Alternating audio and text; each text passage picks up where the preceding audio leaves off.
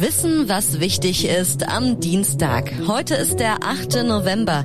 Hier ist der FAZ Frühdenker. Guten Morgen. Und das ist das Wichtigste für Sie heute.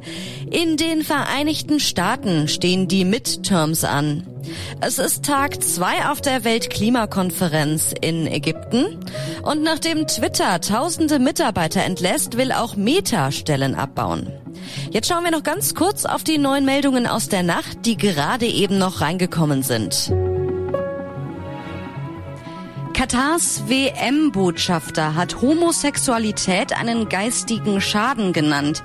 In einem Interview mit dem ZDF sagte der frühere Fußballnationalspieler Khalid Salman, er habe Probleme damit, wenn katarische Kinder zur WM angereiste schwule Fans sähen. Der frühere US-Präsident Donald Trump hat abermals angedeutet, dass er kommende Woche eine neue Kandidatur für das Amt bekannt geben könnte. Am 15. November werde er eine sehr große Mitteilung machen, sagte er bei einem Auftritt im Bundesstaat Ohio.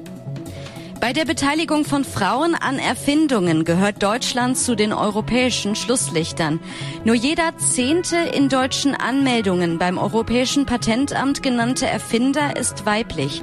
Das teilt das Europäische Patentamt mit. Die Texte für den FAZ Frühdenker hat heute Redakteurin Elena Witzek geschrieben. Mein Name ist Theresa Salentin. Schön, dass Sie heute mit uns in den Tag starten. Wir schauen heute zuerst in die USA. Bei den Midterms wird das Repräsentantenhaus neu gewählt und ein Drittel der Sitze im Senat neu vergeben. Das war schon oft eine Bewährungsprobe für Präsidenten und dieses Mal ist die Nervosität besonders groß. Politikwissenschaftler Kurt Knüpfer sagte im Interview mit der deutschen Presseagentur, Dazu muss man verstehen, dass die Midterms natürlich eine spezielle Wahl sind und da gibt's historisch betrachtet eigentlich zwei Faktoren. Einmal Umfragewerte des Präsidenten, also wer hat das Weiße Haus, das sind jetzt die Demokraten. Das ist oft gekettet eben an wirtschaftliche ähm, Zufriedenheit eben auch. Und der zweite Faktor ist, wie mobil sind die eigenen Anhänger? Also wie sehr kann man Leute dazu bewegen, an einem Dienstag wählen zu gehen, wenn es nicht dieses, dieser High-Impact, High-Stakes-Wahlkampf der Präsidentschaftswahl ist. Für Joe Biden läuft es heute gut, wenn er seine Mehrheiten nicht verliert. Sonst hat er in der zweiten Hälfte seiner Amtszeit noch weniger Spielraum. Das würde für die nächsten zwei Jahre im Prinzip Stillstand bedeuten. Das heißt, die Republikaner ähm, haben wenig in Bezug auf eine eigene wirkliche republikanische Plattform. Auch die sind intern sehr zerstritten. Aber worauf sie sich einigen, ist, dass sie den Demokraten das Regieren so schwer wie möglich machen wollen. Und ähm, da kann man viel blockieren, wenn man eine einfache Mehrheit hat. Die Republikaner machen sich unter anderem Hoffnungen, Kongresssitze in New York, Maine und New Hampshire dazu zu gewinnen. Obwohl dieses Mal 35 Senatssitze vergeben werden, sind nur vier Staaten Wackelkandidaten. Pennsylvania, Georgia, Nevada und Arizona. Mehr zu dem Thema finden Sie übrigens auch online auf faz.net. Es gibt eine Reportage meiner Kollegin Sophia Dreisbach. Sie war in Pennsylvania unterwegs, in der Gegend, in der Joe Biden vor zwei Jahren nur ganz knapp gewonnen hat. Eine politisch gespaltene Gegend. Es geht da beispielsweise um teure Benzinpreise oder auch um die Wut auf die Jüngeren, die angeblich nicht mehr zu echter Arbeit bereit sind. Es ist Tag zwei auf der Weltklimakonferenz. Bundeskanzler Olaf Scholz ist gerade noch in Ägypten. Unser Ziel ist, dass wir uns hier in Sharm el-Sheikh auf ein robustes Arbeitsprogramm zur Emissionsminderung verständigen. Zum Auftakt versicherte er der Welt, sie könne sich auf das deutsche Vorbild verlassen. Wir stehen fest zu unseren nationalen Klimazielen. Bis 2045 wird Deutschland als eines der ersten Industrieländer klimaneutral werden. In der Europäischen Union wollen wir das bis 2050 erreichen.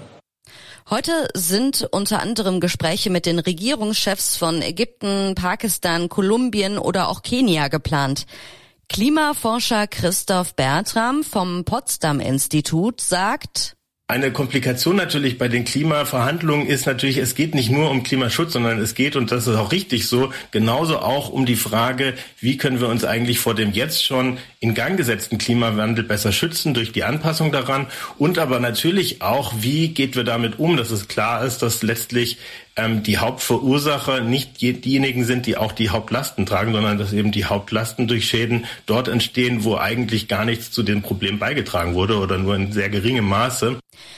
Es geht bei der Konferenz um Geld für die Staaten, die besonders schwer vom Klimawandel betroffen sind. Niemand erwartet große Erfolge zum Vorzeigen. Wenn mitten in der großen Gasnot etwas von dem, was auf anderen Gipfeln besprochen wurde, umgesetzt wird, ist es schon ein Erfolg.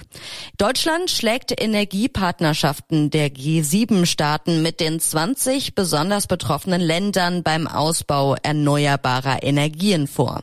Von Scholz heißt es, Zudem werden wir die vom Klimawandel am schwersten betroffenen Länder gezielt im Umgang mit Verlusten und Schäden unterstützen. Es soll eine Art Risikoversicherung geben, mit der Klimaschäden ausgeglichen werden. Außerdem will Scholz die Länder, die den Kampf gegen die Erderwärmung ernsthaft betreiben, in einen Klimaclub einladen. Die internationale Klimafinanzierung der Deutschen soll bis 2025 auf 6 Milliarden Euro erhöht werden. Das Bürgergeld soll Anfang 2023 die Grundsicherung ablösen. Die CDU will das verhindern. Aber warum? CDU-Fraktionschef Friedrich Merz wäre zwar damit einverstanden, die Regelsätze der Grundsicherung zu erhöhen, aber das Bürgergeld lehnt er ab und droht mit einer Blockade im Bundesrat. Mitglieder der Koalition bezeichneten die Haltung als erbarmungslos und schäbig und kritisierten, die Union habe für ihre Kampagne Zahlen und Statistiken benutzt, die vorher von der AfD verbreitet wurden.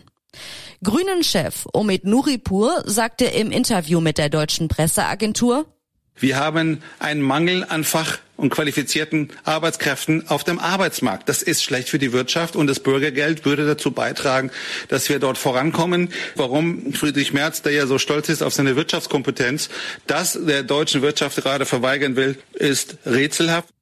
Und linken Parteichef Martin Schirdewann nennt den Streit eine Scheindebatte. Auch das Bürgergeld wird nicht dazu beitragen, dass die Arbeitslosen, die sich in Grundsicherung befindlichen Menschen äh, tatsächlich von Armut befreit werden. Das ist eine absolute Scheindebatte, die wirklich perfide auf dem Rücken der Ärmsten der Gesellschaft an dieser Stelle ausgetragen äh, wird. In jedem Fall könnte sich durch die Debatte die Entscheidung verzögern. Die Auszahlung der 50 Euro Erhöhung käme dann vielleicht nicht mehr rechtzeitig für die, die sie gerade dringend brauchen können. Zurzeit gibt es in Deutschland etwa 1,9 Millionen offene Arbeitsplätze. Ungefähr zwei Millionen Menschen sind arbeitslos. Argumentiert wird daher, dass jetzt nicht der Zeitpunkt sei, den Sozialstaat auszubauen. Die Zahlen zeigen aber auch, dass die vakanten Stellen und die Stellensuchenden nicht einfach so in Einklang zu bringen sind. Grundsätzlich haben Berufstätige jedenfalls mehr Geld zur Verfügung als künftige Bürgergeldempfänger. Außerdem bedeutet jeder Monat Grundsicherung auch weniger Rente. Gestern wurde der Vorlesemonitor der Stiftung Lesen vorgestellt. Die Ergebnisse? Kinder aus Familien mit geringem Bildungsniveau sind benachteiligt. Es steht fest, knapp 40 Prozent der Kinder bis acht Jahre wird niemals vorgelesen. Als Gründe dafür nennt die Stiftung Lesen fehlende Kinderbücher, vor allem aber fehlende Vorleser. Klar, wer kaum Bücher im Haus hat, kein Geld dafür oder keine Zeit, der setzt sich abends eben nicht aufs Sofa und liest das Kinderbuch der Gryffalo. Außerdem gibt es ja Handys und zwar in allen Milieus. Wer in die Schule kommt und nie Bücher vorgelesen bekommt, der hinkt nicht nur bei den sogenannten Sprach- und Lesekompetenzen hinterher, sondern hatte auch weniger Gelegenheit, seine Fantasie zu entwickeln, heißt es. Ein Tunnel zwischen Europa und Afrika? Spanien und Marokko wollen sich offenbar näher kommen und Vorbild ist der Eurotunnel von Calais nach Dover. Mehr als 40 Kilometer lang soll die Strecke werden, ungefähr 30 Kilometer davon unter dem Meer. Und das wäre dann etwa eine halbe Stunde Fahrt im Autozug in fast 300 Metern Tiefe. Der spanische König Juan Carlos I. und der marokkanische Monarch Hassan II. hatten sich schon 1979 über den Tunnel geeinigt. Allein die Umsetzung machte aber Probleme. Mehrere angedachte Strecken waren nicht realisierbar. Jetzt rechnen die beiden Länder mit ungefähr 15 Jahren Bauzeit und 5 Milliarden Euro Kosten und das wäre dann die erste Eisenbahnlinie nach Afrika. Durch die Röhren ließe sich dann auch grüner Wasserstoff und mit regenerativen Energiequellen produzierter Strom nach Europa transportieren. Jetzt, nachdem Elon Musk bei Twitter tausende Mitarbeiter entlässt, will auch Meta Stellen abbauen. Muss die ganze Technologiebranche etwa sparen? Wie das Wall Street Journal und die New York Times berichten, könnte morgen ein nicht unerheblicher Anteil der rund 90.000 Mitarbeiter bei Meta eine entsprechende Nachricht bekommen. Der Konzern hat die Berichte zunächst nicht kommentiert. Meta hat aber offenbar Probleme, Werbeplätze zu verkaufen. Die Kosten steigen, der Umsatz schrumpft und der Gewinn ging im letzten Quartal um 52 Prozent zurück. Seit Beginn der Pandemie hat Meta ungefähr 40.000 Mitarbeiter eingestellt. Und zum Schluss gibt es wie immer noch einige Online-Empfehlungen aus unserer Redaktion für Sie. In Politik lesen Sie auf faz.net einen Artikel über Syrer in der Türkei. Sie sind nicht länger willkommen. In Wirtschaft geht es um den jüngsten Ölmüller Deutschlands. Seine Geschäftsidee verwirklichte er schon mit zwölf Jahren, weil seine Eltern ihm zu Weihnachten keine Playstation, sondern eine Ölpresse schenkten. Und in Rhein-Main heißt es Abwahl Feldmanns, warum Demokratie so schön ist. Von uns gibt es dann morgen früh wieder eine neue Folge. Der FAZ Frühdenker ist immer ab 6 Uhr online und ich wünsche Ihnen jetzt noch einen schönen Start in den Tag.